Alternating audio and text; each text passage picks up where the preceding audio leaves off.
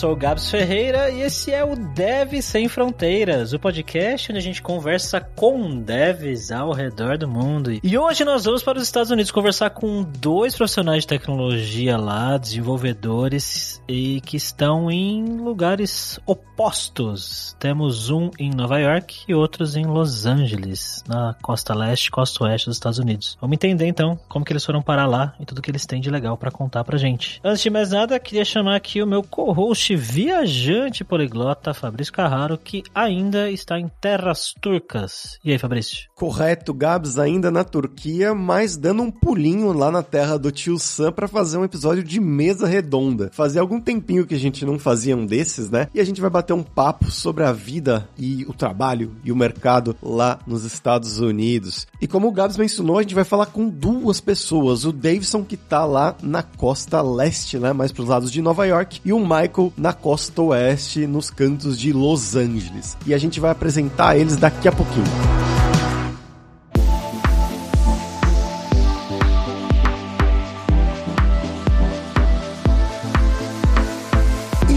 Galera, antes da gente ir pro episódio, lembra que eu falei algumas semanas atrás sobre o Seven Days of Code, essa nova ideia, um novo conceito para você praticar as suas habilidades de programação em diferentes linguagens? A gente lá tinha lançado os desafios de lógica de programação com JavaScript, de Java, de React e de HTML com CSS, todos com experts do mercado. E agora, essa segunda-feira, foram lançados mais quatro desafios diferentes: um de DOM e JavaScript, um de como criar os seus sites responsivos um de .NET, Windows Form e também um de dados, ciências de dados. Todos eles são completamente grátis. Você vai receber um e-mail por dia durante sete dias, cada um com um desafio para no final você ter desenvolvido um projeto bem legal para você usar como portfólio e claro para você colocar no seu GitHub, no seu LinkedIn e aí começar a praticar realmente essas habilidades que você aprendeu. Então vai lá em 7daysofcode.io. O 7 é o número 7, IO é I-O, e aí começa a fazer esses desafios na linguagem que você quiser agora mesmo.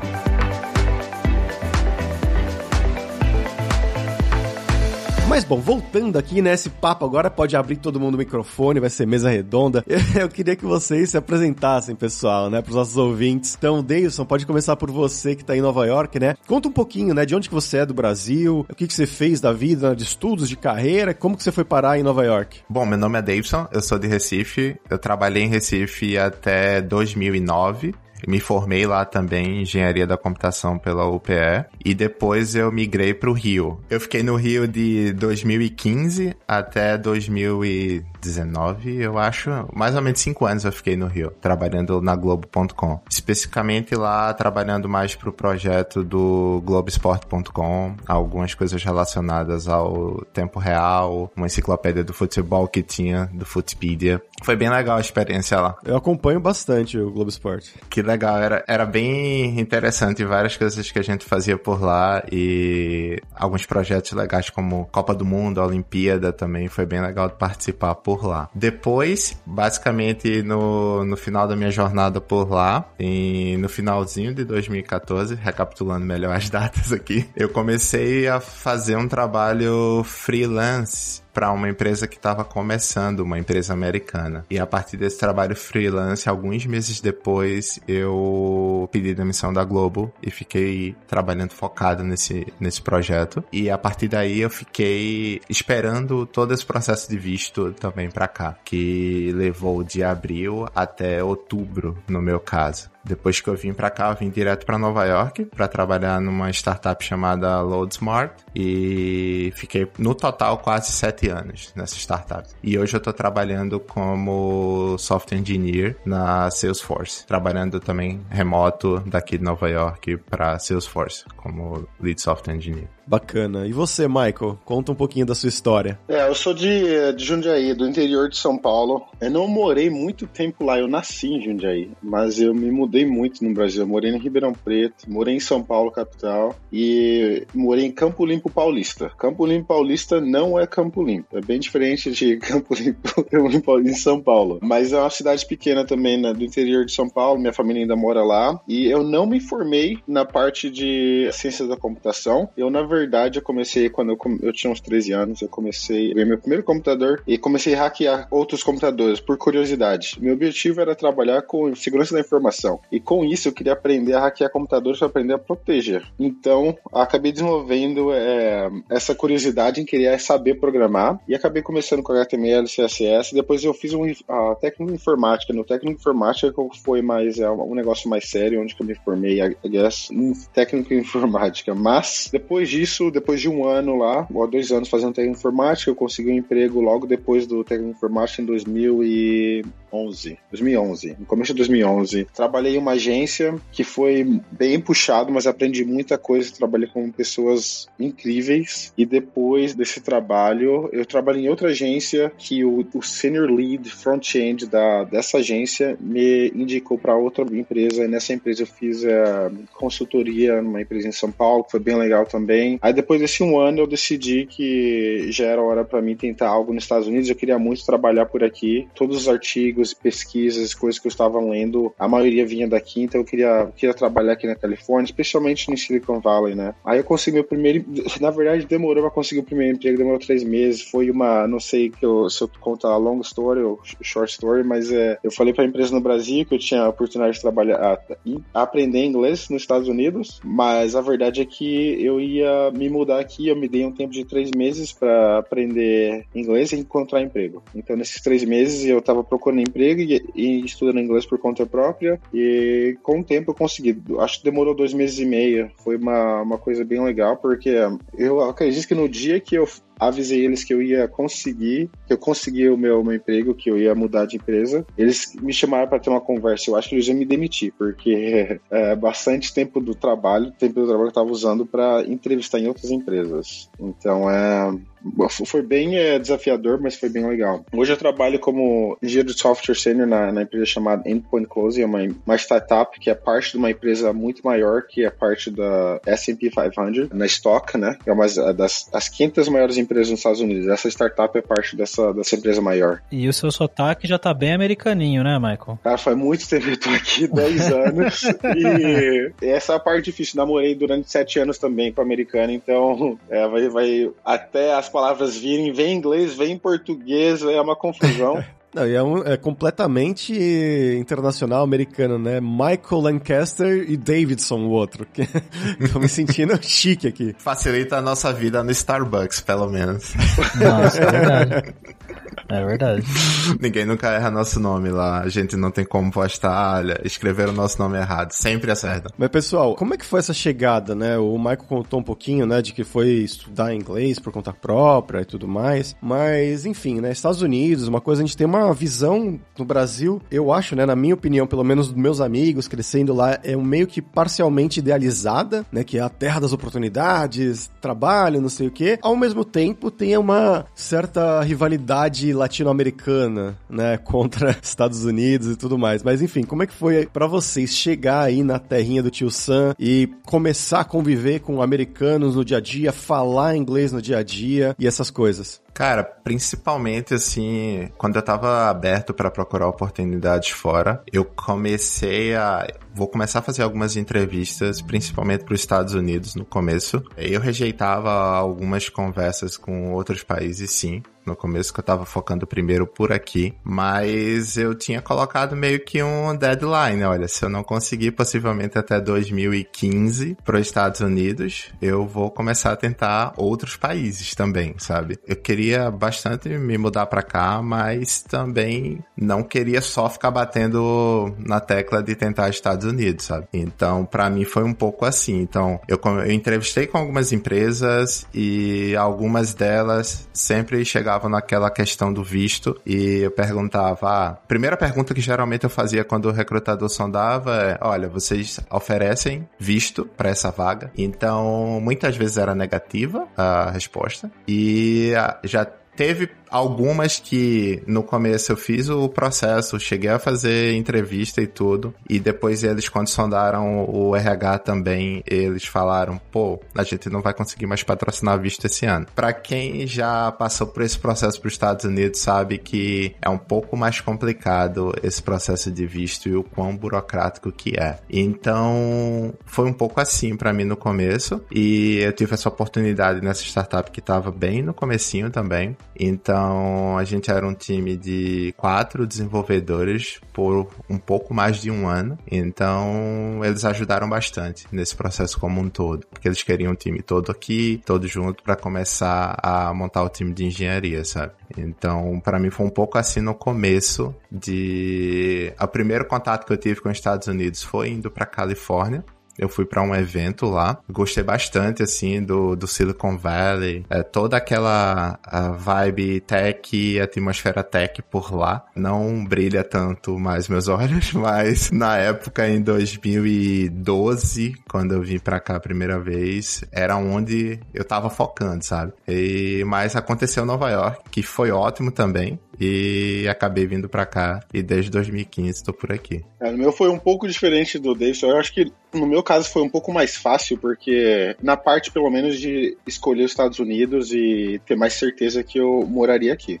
Apesar de eu não ter crescido com meu pai, ele é americano, então eu tive essa oportunidade porque eu tenho a cidadania americana, então isso ajudou bastante. Então eu já tinha como objetivo desde criança, eu quero trabalhar nos Estados Unidos, quero estudar nos Estados Unidos na verdade, eu queria estudar aqui, eu queria uma bolsa de estudo com esporte, jogando futebol, algo assim, mas meu pai não queria que eu jogasse futebol. Futebol ou soccer? Não, futebol, futebol brasileiro. Futebol, futebol que a gente conhece, né? Sim. Eu queria, apesar que eu tentaria também o American Football também, né? Eu gosto. Aí, quando eu decidi vir pra cá, que foi em 2000 e 2012 também, me mudei pra Chicago. Em Chicago, eu já tinha, eu já tinha visitado Chicago duas, três vezes lá, e meu irmão mais novo morava em Chicago. Então, mas ele não tinha um emprego muito é, estabilizado e tal. Então a gente morou junto durante uma semana, duas semanas, e depois eu me mudei para uma casa de dessa brasileira que alugava quartos para estudantes. Então eu pagava o aluguel lá bem baixinho lá do quarto, muito baixo, porque quando eu falei para a empresa no Brasil, eu tenho oportunidade de estudar inglês nos Estados Unidos, a verdade é, eu vou para os Estados Unidos, eu tenho cidadania, então eu vou lá, vou tentar, eu me dei a deadline uh, de três meses, falei, em três meses eu tenho que encontrar esse emprego, senão eu tenho que voltar para o Brasil. Então eu falei para eles, vou estudar inglês três meses nos Estados Unidos, em três meses eu volto. Mas na minha cabeça eu vou para lá, vou arrumar um emprego e não vou voltar mais. Então, vim para os Estados Unidos, fiquei em Chicago, e nesses três meses eu primeiro me coloquei é, na numa escola de inglês. O problema é que tava gastando muito dinheiro, o dinheiro tava bem curto, né? E eu tava gastando muito dinheiro porque tava recebendo em reais, pagando coisas, contas no Brasil, pagando contas nos Estados Unidos, tava bem curto. É, então eu falei, pô, vou me inscrever numa escola de, de inglês de graça, só que pra, pra pegar o ônibus lá, tava tirando o dinheiro para mim pegar o ônibus para ir pras entrevistas. Então eu falei, quer saber, não vou fazer inglês no local, fazer inglês em casa eu mesmo, treinar com podcast, treinar com o YouTube ou sites online vou usar esse dinheiro que eu uso para a escola para continuar indo nas entrevistas, porque eu estava indo muito em entrevista. E meu inglês estava muito ruim. Então, é, o que eu fazia, treinava de frente ao espelho, e porque as entrevistas são bem parecidas quando não na parte não técnica, né? As perguntas são bem parecidas quando é a parte pessoal. Então, eu meio que decorei as, as, fiz uma história assim, né? A história é verdadeira, né? Claro. Mas é, eu decorei o que eu tinha que falar para poder me comunicar melhor em inglês. E com isso, né, comecei a fazer várias entrevistas, comecei a melhorar minha, meu inglês, comecei a passar por, pelos steps, pelos passos é, mais avançados nas entrevistas, até que uma empresa me deu a oportunidade. E de lá foi, tirou um peso das minhas costas, né? Desse, foi dois meses e meio, três meses que eu sempre tirou um peso das minhas costas, e de lá foi só, é como se fosse um foguete, né? Quando você, você recebe uma oportunidade assim, você tem que pegar e forte. Então eu peguei essa oportunidade, continuei aprendendo inglês por conta própria. Foi desafiador no trabalho, no dia a dia. O pessoal, algumas pessoas não me entendiam, não entendiam algumas coisas aqui e ali. A parte técnica eu acho que era mais fácil, né? A parte de comunicação era, foi sempre mais difícil. Aí depois de lá eu me mudei para São Francisco, eu sempre quis morar lá. Aí eu já tinha uma, uma base boa no inglês, então eu mudei para São Francisco, foi bem mais tranquilo. Aí depois é igual o Davidson falou, a minha tem aquele hype, né, da de, de Silicon Valley, trabalhar em empresa grande e tal. Aí depois que eu trabalhei lá, eu falei, pô, não tem é quase a mesma coisa, viu? Tem muita gente boa, mas também eu consigo trabalhar com muita gente boa fora de Silicon Valley. Aí eu decidi de vir pra Orange County aqui, que é Newport Beach, né? Perto de, perto de LA mesmo. E aqui ó, eu tenho uma vida, um balanço na vida muito melhor do que eu tinha nas outras cidades, que é São Francisco e Chicago. São parênteses aqui, eu imagino a entrevistadora ou entrevistador, né? Olha lá o currículo, Michael Lancaster, chega um cara falando inglês basicão. o cara não entende nada. Esse ponto do inglês que o Michael levantou é bem legal também. Eu não tinha um inglês muito bom. Eu nunca tinha feito o curso de inglês formal também. Obviamente, quando eu comecei a fazer mais entrevistas, eu comecei a ter aula de professor particular, mas só aquela base de escola pública mesmo, né? Basicamente o verbo to be e olhe lá. Então, para mim também foi bem difícil essa parte e para que com o tempo ficar cada vez mais confortável assim. É uma maratona em inglês, né? Não é um não é algo que você em seis meses você fica tranquilo. É algo que você vai aprendendo e tenta ficar aperfeiçoando também com o tempo. Então, é, ainda considero que eu tô estudando inglês ainda hoje.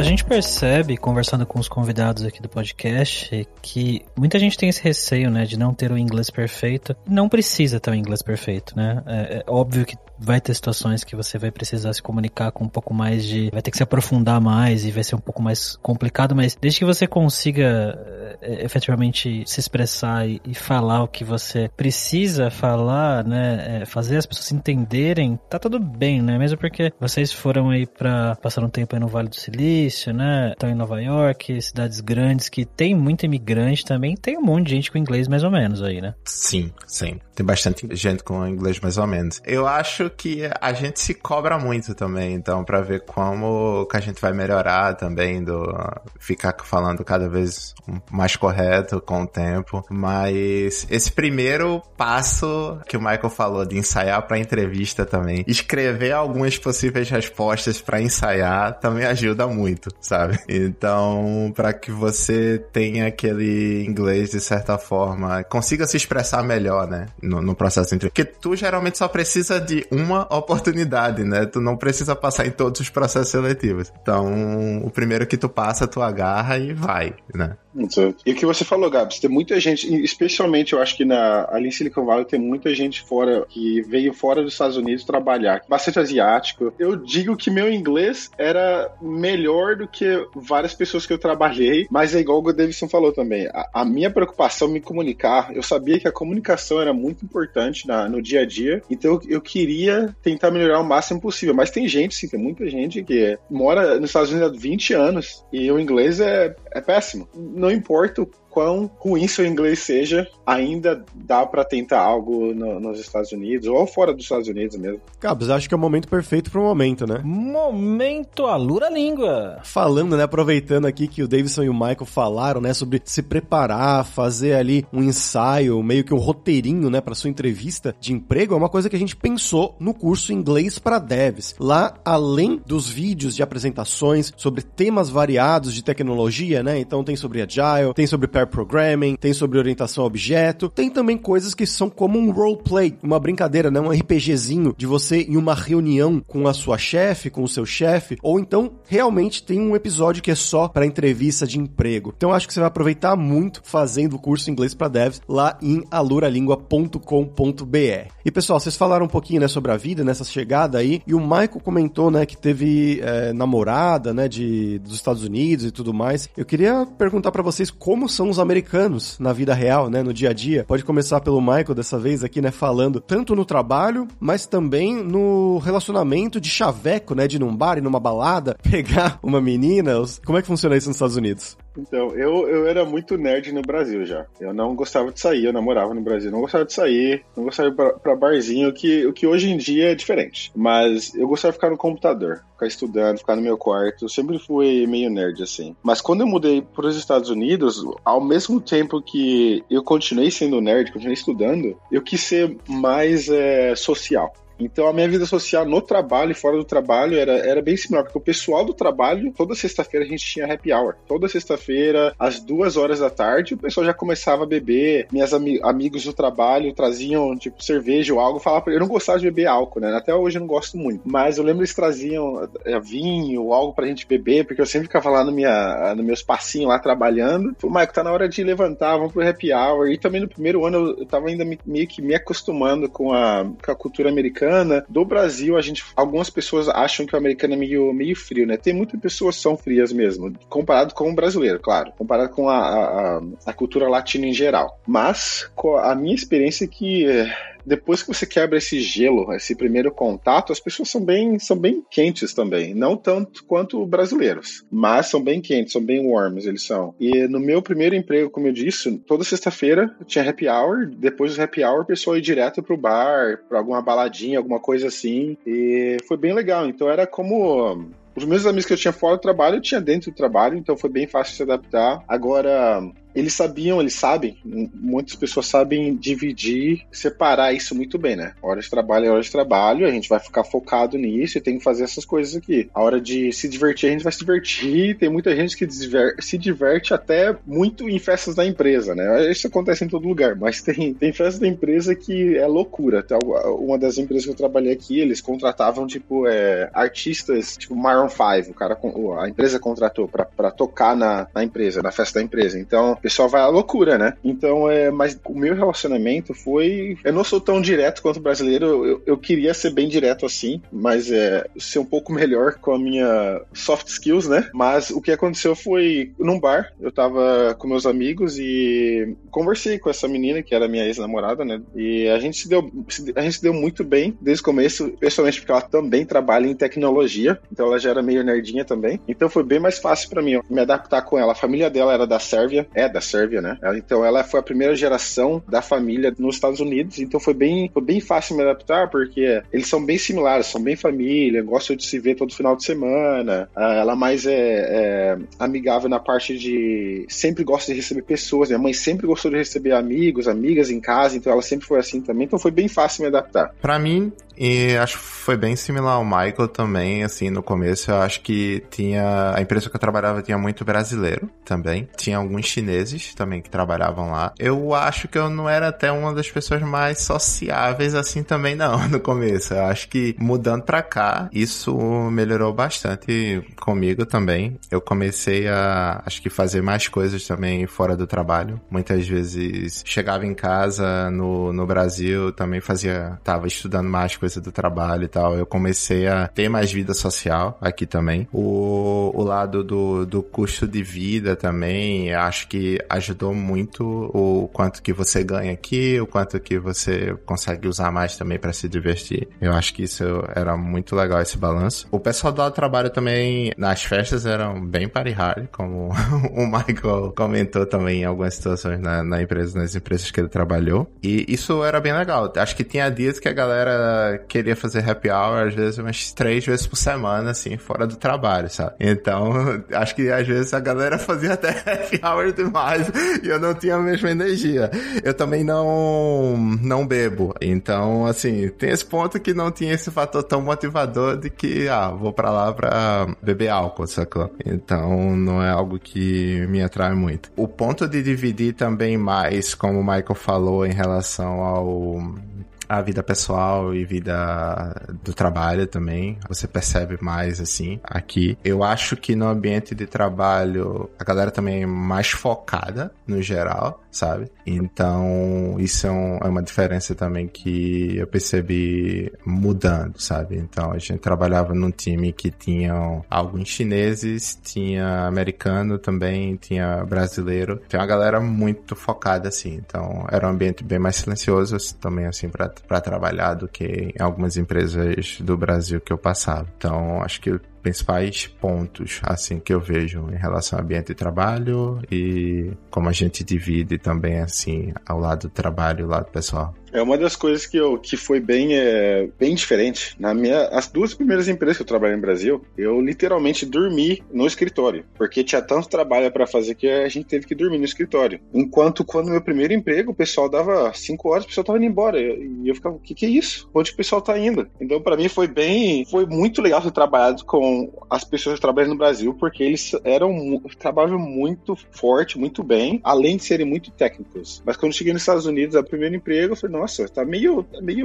não fácil na, na jornada de trabalho, né? Tinha dia sim que eu tinha que trabalhar mais tarde, mas a maioria era bem tranquila. Eu tinha aquela, aquele balanço entre a vida pessoal e o trabalho bem tranquilo. É interessante você falar isso, Michael, porque tem uma impressão geral, né? Estados Unidos, assim como o Brasil, é um lugar de muitas horas extras, de muito trabalho, trabalho, trabalho, enquanto que Europa era uma coisa mais tranquila. Mas não foi o que você vivenciou aí, né? Você ou o Davidson? Depende. Teve muita empresa que eu trabalhei. Eu, eu diria que 50% das empresas que eu trabalhei, eu tive um balanço muito bom. E as outras 50% eu tive um balanço horrível. Na startup que eu trabalhei, eu vivi diversas fases, né? Então, assim, no começo a gente trabalhava bastante, porque tinha um time bem reduzido, tinha várias coisas de tentar implementar algumas coisas para validação do produto, mas quando a empresa foi crescendo, isso melhorou bastante, sabe? Então, acho que depende muito do momento da empresa, muitas vezes não da empresa assim, no total, mas o time que você está trabalhando. Às vezes tem um produto que tem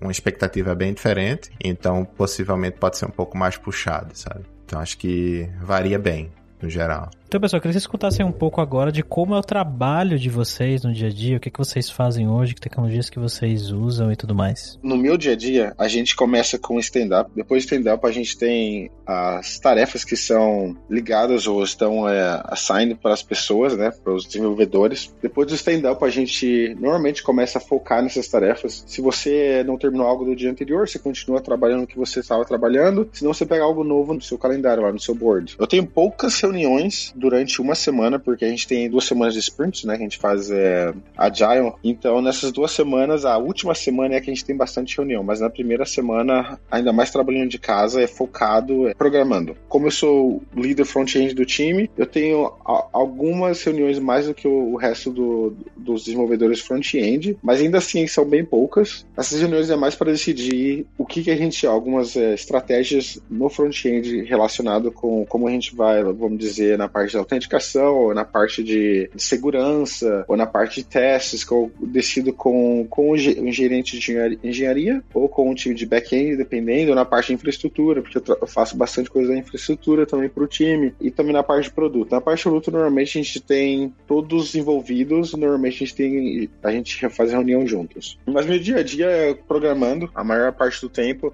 usando React Technologies. Então, comigo, antes da Salesforce, eu estava trabalhando mais como Engineering Manager. Então, era um dia a dia bem diferente, com bastante reuniões no dia a dia, muitas vezes cinco horas de reuniões, às vezes, no, assim, somando todas no dia, sabe? Liderando algumas pessoas também é, na empresa anterior. Aí, em outubro do ano passado, eu migrei para uma posição mais técnica, que é essa que eu assumi na Salesforce. Então, eu trabalho como engenheiro de software lá também. Basicamente, não tenho tantas reuniões hoje no meu dia a dia. Acho que cerca de, na semana toda, umas seis horas, talvez, de reuniões, sabe? Não, acho que geralmente por aí. E então, basicamente no dia a dia, a gente tem um stand-up e nesse stand-up geralmente é em torno de, de 15 minutos também. É um time bem focado em front-end esse que eu trabalho. E a partir daí, é interagindo com muitas vezes com outros times para especificar melhor algo que a gente está fazendo, tentar entender melhorias em alguns pontos do processo a cada sprint que a gente está focando e melhorar. Basicamente assim. E, e obviamente programando. Então, é um pouco do meu dia a dia assim, no geral.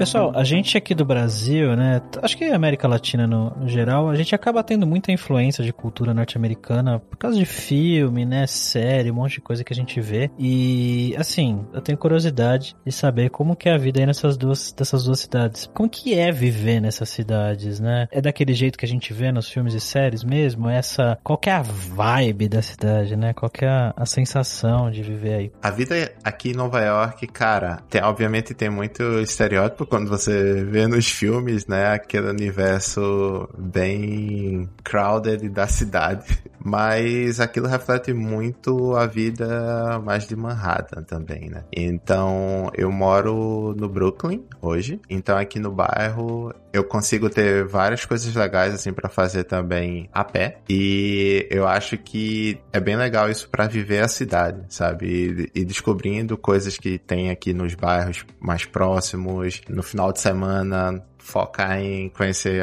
alguns lugares mais perto e algum restaurante que a gente estava querendo ir. E uma certeza que você tem aqui é que se você não quiser repetir lugar, você consegue, entendeu? Você nunca vai conseguir zerar a cidade. Isso é algo que você tem que ter em mente e nem precisa zerar também, né? Então, uma das coisas mais legais aqui, eu acho que cada bairro também tem suas particularidades, assim, tem algumas características, bairro mais polonês, bairro mais chinês, bairro mais russo, sabe? E o transporte público funciona muito bem também no geral. Então, é uma das coisas legais de morar aqui. Eu não sei dirigir, então isso prejudica a minha vida, talvez se eu fosse morar em 98% das cidades americanas. Então, isso é muito bom daqui, o transporte público. Não é limpo, mas funciona e é 24 horas. Então, prioridades da cidade. Nossa, eu lembro quando eu fui aí para Nova York faz muitos anos, na verdade, mas eu também eu tinha essa imagem, né, dos filmes, das séries e tudo mais. E aí cheguei para pegar o metrozinho ali em Manhattan, ratos passando assim, correndo de um lado pro outro dentro da estação. Meu Deus, o metrô de São Paulo é tipo 10 vezes melhor assim, na questão de limpeza, claro.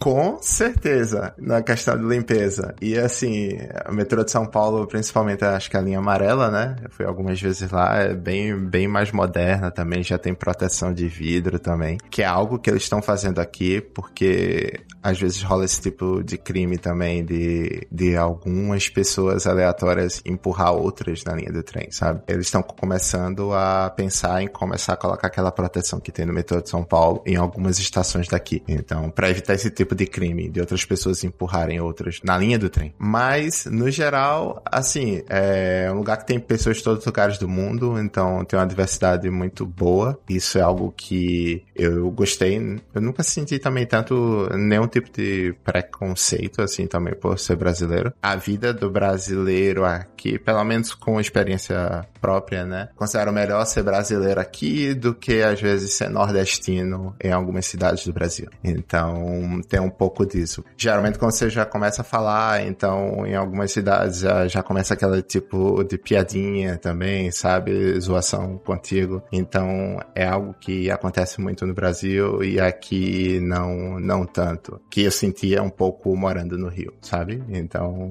em alguns lugares você sente mais isso. Deve acontecer entre eles, talvez, né? Talvez um, um texano indo para Nova York, algo assim. Pô, pode ser que. E às vezes um preconceito maior que pode acontecer também com algumas outras nacionalidades que não são brasileiras, né? Então, isso pode acontecer. Mas isso foi algo bem positivo também do, do lado de morar aqui, para mim, sabe? E aí, Michael, como é que é São Francisco? Como é que é Los Angeles? Eu lembro de Los Angeles da, da seriado Californication. É, eu assisti bem pouco esse seriado, mas é, é bem alguns aspectos são bem diferentes do, do que o Davidson falou. O transporte público aqui é horrível. Eu nem sabia depois de quantos anos eu tô morando na área de LA? Fazem quatro anos. Faz um ano que eu descobri o transporte, porque no, quando eu me mudei para cá de São, São Francisco eu não tinha carro, Chicago não tinha carro. Eu gosto de transporte público, gosto de morar em, em lugares que, que eu possa é, andar para o restaurante, ou mercado, ou o que for. Em LA, na LA area, ou aqui onde que eu tô exatamente, em Newport, é bem diferente do, de São Francisco e, e Chicago. O transporte público é bem ruim, então no segundo dia eu tive que comprar um carro, mas a qualidade de vida, porque aqui tá sempre sempre ensolarado, sempre ensolarado, quase nunca chove, então você pode escolher igual no, no, no inverno aqui. Você pode escolher ir para as montanhas e fazer snowboard, ou você pode, no, de manhã e à tarde você pode ir para a praia e tomar um solzinho. Não vai estar tá aquele calorzão, claro, no inverno, né? Mas você pode escolher um dos dois, então no mesmo dia você pode fazer isso. E o que eu acho legal, que o Davidson falou também em LA, é que tem muito restaurante. Nova York, eu acho que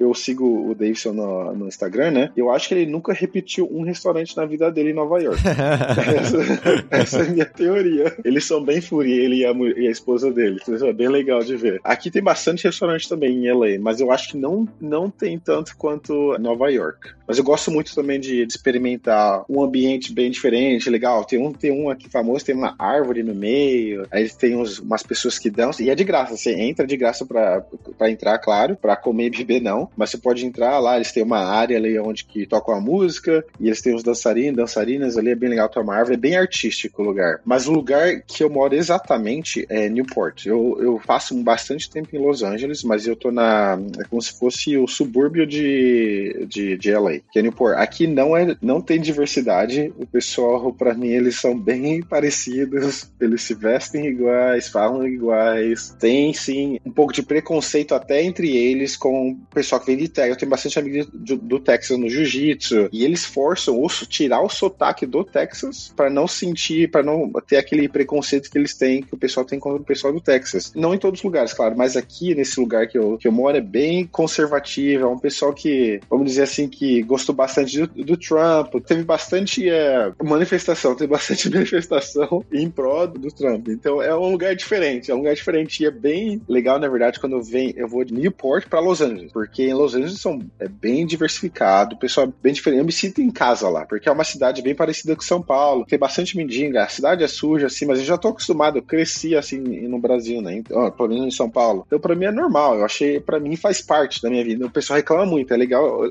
legal não, interessante é ver o pessoal de LA reclamar do pessoal de, da onde eu moro aqui em Newport, e o pessoal aqui de Newport reclamar do pessoal de LA. O pessoal de LA é bem liberal, né? Bem artístico, eu, eu gosto bastante de lá. E uma das coisas que eu, que eu mais gosto aqui é o balanço, né? Porque em São Francisco, apesar de algumas empresas, ou uma empresa trabalhar eu tinha um balanço legal de vida pessoal com o trabalho, eu não fazia tantas coisas enquanto eu faço aqui. Aqui eu ando de bicicleta quase todos os dias, eu vou no jiu-jitsu, vou na academia, ando a pé só ao redor aqui do, da onde que eu moro, né? Porque o clima é muito bom, acordo sempre feliz. Em São Francisco acordar feliz, mas estava um friozinho, tempo bem nublado. E Chicago era sempre frio, a maior parte do tempo, e nevando. Tem um negócio legal que o Michael falou que foi em relação ao clima. Aqui em Nova York você aprende a viver realmente as quatro diferentes estações, né? Então, apesar de ser muito frio também no inverno, é um lugar que eu comparo assim com outras cidades que eu já visitei no inverno, mas às vezes está menos 5, mas o céu tá azul e tá aquele sol, sabe? Então, eu não dava muito valor a isso, não entendia muito isso, mas cara, é muito bom porque não tá aquele clima nublado muitas vezes, sabe?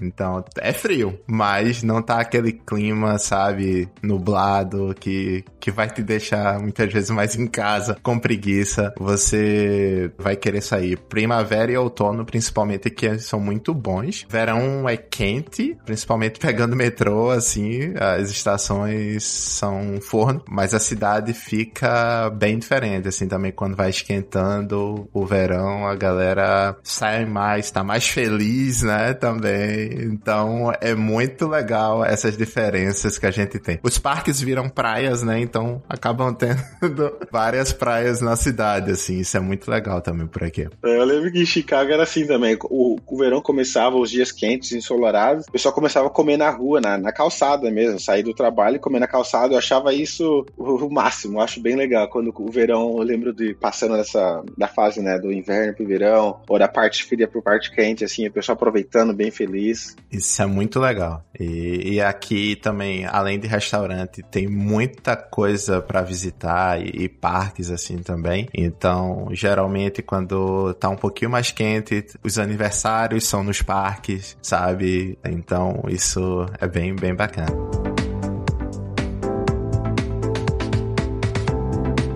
Bom, pessoal, agora vamos falar sobre dinheiro. Eu queria que vocês contassem um pouco como que é o custo de vida aí em Los Angeles, Nova York, de repente falar um pouquinho lá do Vale do Silício, que a gente já sabe que é caro pra caramba, mas contar um pouco o que é caro, o que é barato em cada uma dessas cidades e como que o dinheiro, né, o que vocês ganham se relaciona ao custo de vida. É, o, o custo de vida aqui na Califórnia é bem caro, mas isso depende. A Califórnia é o maior, eu acho que é o maior estado uh, dos Estados Unidos, se eu, se eu não me engano. Então, algumas partes da Califórnia são é, bem mais baratas do que outras, mas nos que eu morei, São Francisco e LA e Newport, são bem caros. O pessoal aqui reclama bastante, mas eu acho que uma das coisas boas é que a gente trabalha com programador, então o salário também é, é mais alto do que a maioria das pessoas que estão trabalhando, né? Mas mesmo em São Francisco, quando eu fui para São Francisco, meu salário era normal, era maior do que Chicago. Chicago é uma cidade abaixo do, do valor, né? Que é abaixo do valor não, under, ele fala undervalue. É muito barato de morar lá e o salário é comparável com São Francisco ou Los Angeles. Mas quando eu mudei para São Francisco, apesar do salário ser maior, o custo de vida lá era muito caro. Era muito caro e um dos motivos que eu decidi me mudar para aqui para Newport, né, que é um pouco mais barato, na verdade, é bem mais barato comparado com São Francisco. São Francisco é comparável com Nova York, é, os lugares mais caros no mundo para se morar são esses dois lugares. Então lá eu morava num, num apartamento de um quarto bem pequeno e pagavam três vezes mais do que eu pagava em Chicago. É, sim, e isso eu compartilhava com a minha ex-namorada também, né? Mas mesmo assim, era apesar de ter o salário de trabalhar em tecnologia. Então, uma das coisas que eu aprendi é quando eu, falando com amigos estão pensando em se mudar para Silicon Valley ali, São Francisco, na parte mais sul de São Francisco, é para negociar o salário, porque a, a, moradia lá é muito caro. O restaurante é comparável com outros lugares, sim. Eu acho que o restaurante em Nova York foi, é muito mais caro do que restaurante de São Francisco. Isso é umas coisas que eu achei meio estranha, porque o, o restaurante, as, as, comidas em São Francisco é bem comparável em outros lugares, mas a moradia que é a parte mais cara. Claro que eles têm, é, eles não podem construir tanto, né? Eles têm um limite à altura que eles podem construir. Uma das coisas que eu achei bem é, estranho quando me mudei lá, porque é muito espaço para construir para cima, mas eles não podem. E em comparável com LA, Ali eles podem construir para cima, tem bastante espaço, mas ainda é bem caro, não tão caro quanto lá. Mas eu achei bem mais tranquilo. Meu salário hoje em dia é muito maior do que em São Francisco, mas ainda assim, eu diria que 30% vai para 30, 40% no máximo vai para para moradia. Acho que é a parte mais cara é a moradia. O resto é bem comparável com os outros lugares que eu morei. E você, Davidson, como é que é por aí em Nova York? Cara, Nova York é sim bem caro, mas eu acho que também rola uma adaptação do salário salário, geralmente, das empresas. Geralmente elas pagam um pouco mais quando é Silicon Valley e Nova York. Então, isso do salário nos Estados Unidos vai variar tanto por estado. Tem um site bem legal que é o Smart Asset, que você pode calcular quanto vai ser o teu paycheck, o teu salário que tu vai receber quinzenalmente ou mensalmente por lá. Porque vai variar muito. Se você ganha 10 mil dólares por mês em Nova York, o, o líquido vai ser um. Na Flórida vai ser totalmente diferente, sabe? Então, porque lá eles não têm o state taxes no, no. Mas no geral, ainda considero, assim, comparando com outras pessoas que também moram em outros países. Europa tem um tem uma carga tributária no teu salário também muito forte. Obviamente tem mais direitos ali, uh, alguns benefícios que o governo te dá, mas eu acho que os Estados Unidos são um balanço muito bom, assim. Enquanto se você tem alguns objetivos financeiros, então acho que aqui você tem um salário que é difícil ter em outros lugares do mundo, como desenvolvedor também. Apesar de ser caro, eu acho que se você não entrar naquela vibe de acumulador, de querer ter um monte de gadget e comprar uma porrada de coisa que é o que um pouco que a cultura promove aqui, se preparar bem assim para aposentadoria aqui sabe? Hum, eu acho que até uma certa idade, boa parte das pessoas também não vão encarar tanto o problema da saúde aqui, que é bem caro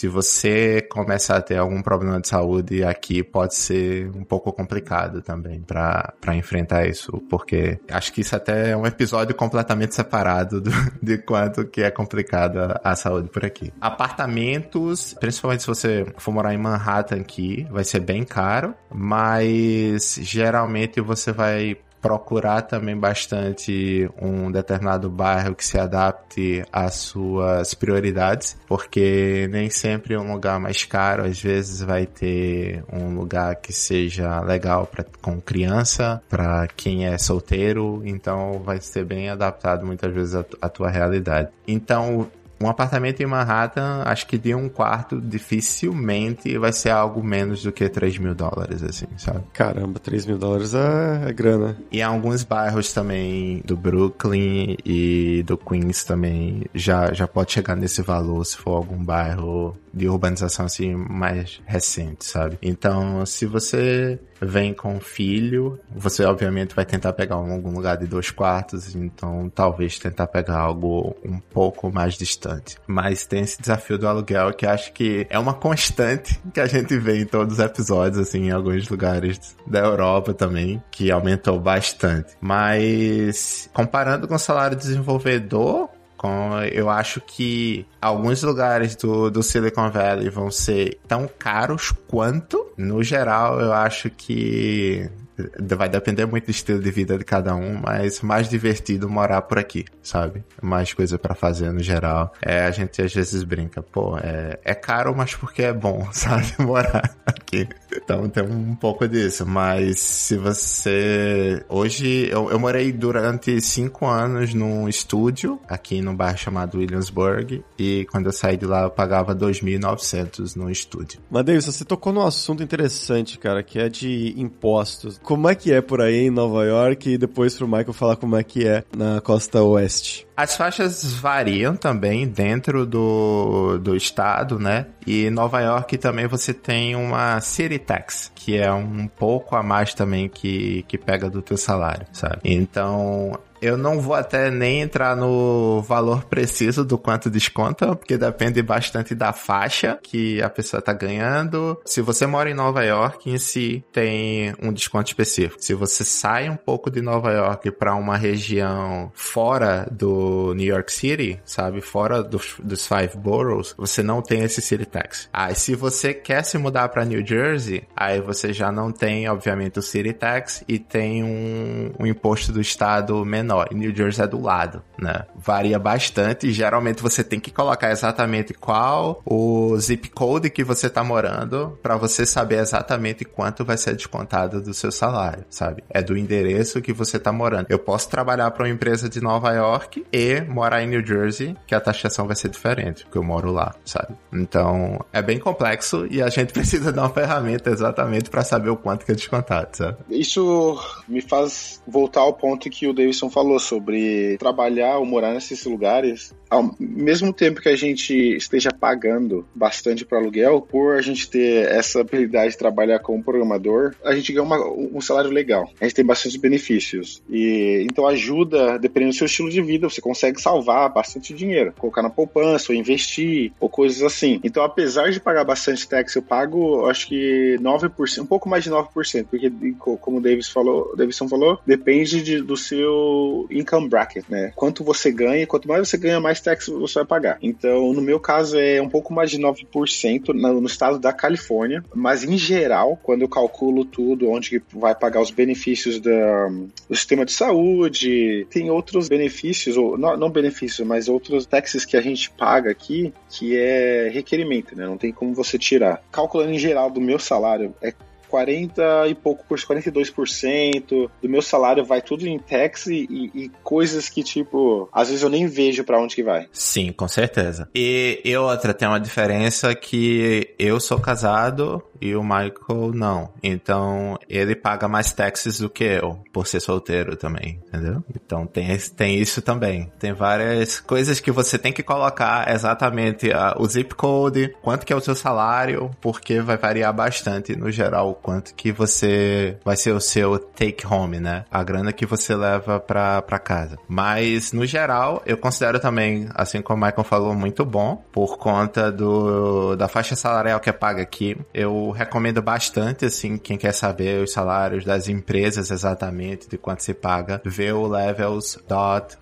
for Your Information, F-A-Y-I, é o domínio. Então, acho recomendo bastante ver por lá. Os salários são bem, são bem realistas, são informações de pessoas que trabalham nessas empresas que mandam por lá. Algo mais atualizado do que o Glassdoor faz hoje em dia, sabe? Então, recomendo bastante. É, hoje em dia eu faço isso também. Eu acho que quando eu lembro do episódio que vocês conversaram com o Tadeu Zagallo, uma das pessoas mais inteligentes que eu conheci na minha vida é o Tadeu Zagallo. Só eu conheci ele em São Francisco. Mas uma das coisas que ele mencionou também é, tipo, ele aceitou o emprego sem pensar no, no salário, né? Eu também fiz isso quando eu fui para São Francisco. Foi um erro. Não faça isso se você está pensando em se mudar para uma dessas cidades, cara. Tente é, fazer como o Davidson falou, é pesquisar quanto vai ser em total, quanto você vai pagar de taxes e outros custos que você vai ter, é estadia na moradia, porque dependendo de quanto você vai ganhar, vai ser, não vai dar para você aproveitar tanta vida. Apesar que eu, eu digo que na maioria você ainda vai conseguir, porque nos Estados Unidos a gente tem muita possibilidade, tem muitas coisas que a gente pode fazer, mesmo com pouco dinheiro. É uma das diferenças no Brasil. Mas é, eu pesquiso bastante. Quando eu me mudei de São Francisco para LA, eu pesquisei a área toda, onde que eu quero morar. Eu, na verdade, não só isso, eu passei uma semana trabalhando remotamente para saber se eu queria morar aqui mesmo, para ter aquela sensação, feeling, se é esse é o que eu quero mesmo morar aqui, a, a qualidade de vida, os custos, indo no restaurante, ou só saindo, saindo, digo, supermercado, é, aqui, porque tudo aqui é longe, né? Então eu tive que morar aqui para tentar entender um pouco mais. Então, planejar antes de ir, eu acho que os custos é uma, é uma boa ideia. Acho que dá para fazer comparações entre as cidades. Tem aquele numbel.com também, que você consegue comparar quanto mais caro uma cidade é com a outra. Usar um pouco do Numbel, usar um pouco do Levels, usar um pouco do de algum site para saber exatamente quanto que vai ser o teu salário líquido, sabe? Fazer uma combinação disso, olhar também um preço médio de aluguel, é muito importante. Então, ver um pouco disso tudo, porque às vezes as pessoas chegam a, estão me oferecendo um salário de, de 7 mil dólares. É, eu tô saindo do Brasil, às vezes eu tenho um filho, e é pra morar em Nova York ou Silicon Valley, não vai ser essas coisas todas, não. É, vai ser pesado. Então, assim, não se iludir com esse valor que você olha assim. Então, eu conheci pessoas aqui que eram desenvolvedoras que trabalhavam com um salário baixo e a pessoa morava no apartamento com dois quartos e tinha três pessoas no apartamento. Então, ela pagava a parte menor do aluguel e pagava já cerca de 700, 800 dólares para dormir na sala. Então, depende muito e tem que avaliar muito bem o que é que você tá encarando, sabe? É, como programador, hoje em dia, uh, Neto Fará me ensinou, sempre peça mais, sempre é, é, faça o, como chama, a, a conversa quando você estiver negociando, a negociação, você sempre faça a negociação do salário, mas se você tiver já planejado, sabendo o custo que você vai ter, negociar vai ser muito mais fácil. Ah, uma coisa que eu ia tocar é na parte de trabalhando remoto hoje em dia, a gente pode escolher onde, onde morar. Esse foi um motivo que eu mudei para cá também. Pô, agora trabalhando remoto, eu posso morar onde, basicamente, onde eu quiser nos Estados Unidos. Então isso ajuda bastante. Isso eu acho que é uma das, uma das melhores coisas que está acontecendo depois do Covid, né? Que é essa migração das, das empresas, não só de cidades, mas também aceitando os empregados, as pessoas, os, os, os colaboradores a trabalharem remotamente. Então hoje eu posso trabalhar, posso estar trabalhando aqui em Newport, mas daqui um mês eu posso decidir trabalhar no Texas ou em outro lugar, tipo Nevada, alguma coisa assim. Isso é uma das coisas mais legais. Uma coisa que eu adicionaria do, dessa parte de salário também, muitas vezes a gente só pensa no salário base no Brasil. E geralmente no aqui a gente pensa sempre no total compensation, em grande parte também. Se aquela empresa vai ter bônus, que é bem comum também entre as empresas de tech. E, e muitas vezes você consegue ver até em, nos sites quanto que é o valor estimado dos benefícios daquela empresa, sabe? Então fazer uma combinação disso, porque algumas empresas elas podem colocar um salário base muito baixo, mas tem uma parte boa em ações. Então tem que ponderar esse tipo de coisa também, que é bem comum.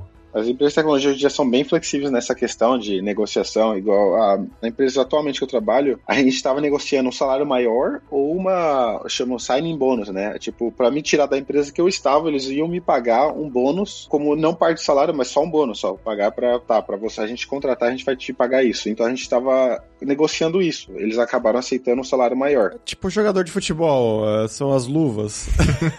sim, sim, sim, tem muita coisa. Tem gente que negocia dias off, né? Tipo, é férias. Tem gente que negocia igual. Eu, no meu caso, eu gosto de. Eu gosto mais do salário, porque eu posso usar esse dinheiro para investir nas coisas que eu gosto, na, nas stocks, né? Igual tem muita empresa que eles vão te dar parte da, da empresa, né? Em share, para você comprar. Ou a empresa já é pública e você tem aquelas shares para você vender a certo tempo, um ano, dois anos. No meu caso, eu gosto de usar, tirar as shares, essas, essa parte da empresa, menos shares e mais no salário, porque eu gosto de analisar as empresas que eu invisto. Então, apesar de estar acreditando trabalhando na empresa que você está trabalhando, né? Eu prefiro fazer isso, mas tem muita gente que gosta, tipo, menos salário, mais shares. Mas aí vai depender quanto tempo você fica numa empresa. Igual eu tenho uma, uma average de ficar na empresa de dois anos, no máximo. Então, para mim, não, não vale a pena se a empresa não for da IPO em dois anos, né? Bom, galera, a gente tem muita informação, ficou muito legal esse podcast. Queria que vocês divulgassem alguma coisa, né? O que vocês quiserem aqui. Toma esse tempo aí para dar uma mensagem final para os nossos ouvintes. Eu não tenho nada para divulgar, mas o que eu quero deixar como mensagem é um exemplo é minha família mesmo, meu irmão. Se você está querendo trabalhar fora do Brasil ou no Brasil, eu tenho amigos que trabalham no Brasil para empresas nos Estados Unidos para proporcionar uma vida melhor para as pessoas, para a família deles no Brasil. Mas se você está pensando em morar fora do Brasil, aprenda inglês. O inglês é muito importante. Até morando no Brasil, querendo ficar no Brasil mesmo, aprenda inglês. Aprender inglês é muito importante. É, eu não gostava de inglês antes de sair do Brasil. É, eu aprendi inglês forçado quando eu vim para os Estados Unidos e decidi, pô, eu trabalho aqui, eu tenho que aprender inglês. Não tem outra opção. Então eu aprendi inglês. Então aprender inglês é uma. E a outra é nunca é tarde para começar o que você está tentando mudar na sua vida. Meu irmão mais novo morou 10 anos nos Estados Unidos. Ele pecou bastante na vida, sofreu bastante, porque ele não teve emprego fixo. Um ano e meio atrás ele decidiu, Marco, eu quero ser engenheiro de software, eu quero aprender. Então a gente sentou, a gente conversou, eu dei o material para ele estudar, o inglês dele já é perfeito, o inglês dele é muito melhor do que o meu. Ele estudou durante seis meses a um ano ali em programação e conseguiu o primeiro emprego dele. Hoje ele tá com um emprego estável, tem o carro dele, tem a casa dele alugada e tal. Então, o meu recado seria esse. Se você quer mudar a sua vida hoje, eu diria para começar hoje. Às vezes planejar tanto nem precisa, nem precisa planejar tanto. Eu, eu diria dê o primeiro passo. Tem uma,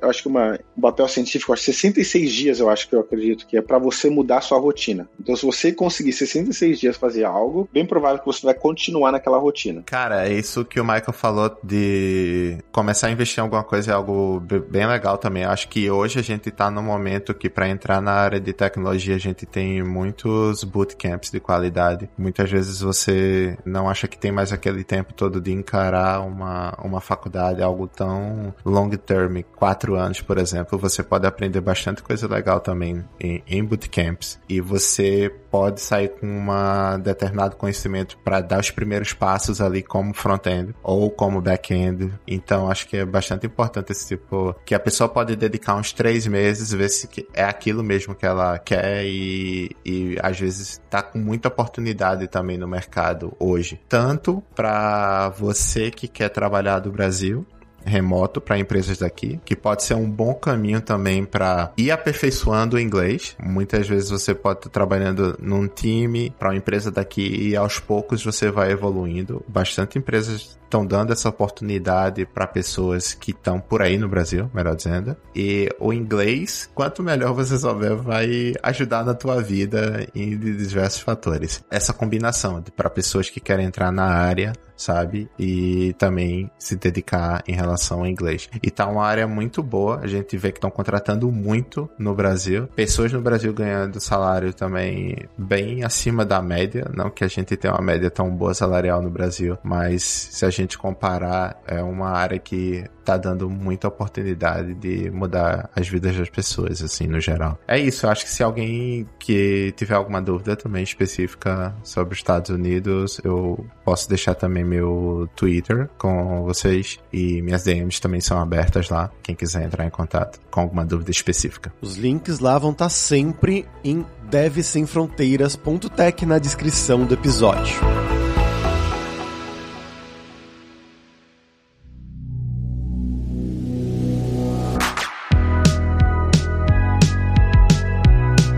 Pessoal, por hoje é isso. Thank you very much pela sua audiência. E se você gosta do Deve Sem Fronteiras, recomende para cinco amigos, dá cinco estrelas pra gente na Apple, segue a gente no Spotify pra nossa comunidade crescer sempre cada vez mais. E como eu mencionei lá na abertura do programa, foram lançados mais quatro desafios diferentes no Seven Days of Code, além dos que já existiam de lógica, de React, de Java e de HTML com CSS. Agora tem também os quatro novos de DOM com JavaScript, de responsividade, de dados, ciências de dados e também de Windows Form. É tudo grátis, claro, e é só você ir lá e se cadastrar para fazer o desafio que você quiser e praticar as suas habilidades. Vai lá em 7daysofcode.io para começar a praticar os seus conhecimentos agora. E não deixe de conhecer a Alura Língua para você reforçar o seu inglês e o seu espanhol e dar aquela força tanto no seu currículo quanto na sua vida profissional, bem como o Davidson e o Michael destacaram muito durante o programa da importância do inglês, tanto para trabalhar lá nos Estados Unidos, obviamente, mas também em qualquer lugar do mundo, mesmo no Brasil, trabalhando para fora. E só lembrando que o 20 do Deve Sem Fronteiras tem 10% de desconto em todos os planos, então vai lá em aluralingua.com.br barra promoção, barra Deve Sem Fronteiras e comece a estudar com a gente hoje mesmo. Além também, é claro, da alura.com.br, que tem mais de 1.400 cursos de tecnologia, principalmente na área de programação, e aí você vai ter front-end, back-end, todas as tecnologias mencionadas pelo Michael e pelo Davidson durante o episódio aqui. Tem curso de como você criar o seu currículo em inglês ou em espanhol para mandar pro exterior, então com certeza vai ter o curso para você. E se você curtiu as músicas de abertura e fechamento, você quer uma trilha original pro seu podcast, pro seu vídeo, seja lá o que for, você pode contratar o nosso Rick Produtor. O e-mail dele é producer.rickster com. Então, pessoal, até a próxima quarta-feira com uma nova aventura em um novo país. Tchau, tchau.